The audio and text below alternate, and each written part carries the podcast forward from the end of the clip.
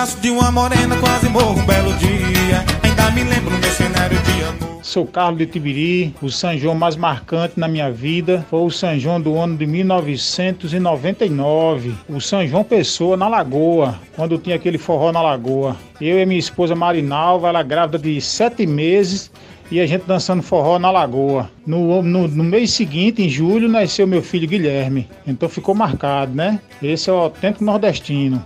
Passou a noite dançando forró e tudo certo. Esquenta moreninha, esquenta moreninha, tem uma fogueirinha no meu coração. Aqui é Luciano dos Bancários. A melhor festa de São João que eu me recordo, a do interior em Cajazeiras, no sítio do meu avô, onde nós ficávamos ao redor da fogueira, é, assávamos milho verde, brincávamos, saltavam bomba e toda a família reunida degustando aquela comida de milho de primeira qualidade.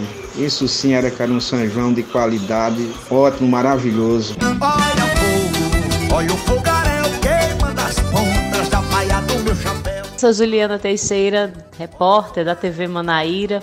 E um São João que eu nunca vou esquecer foi um São João que eu passei na cidade de Santa Luzia, no sertão da Paraíba.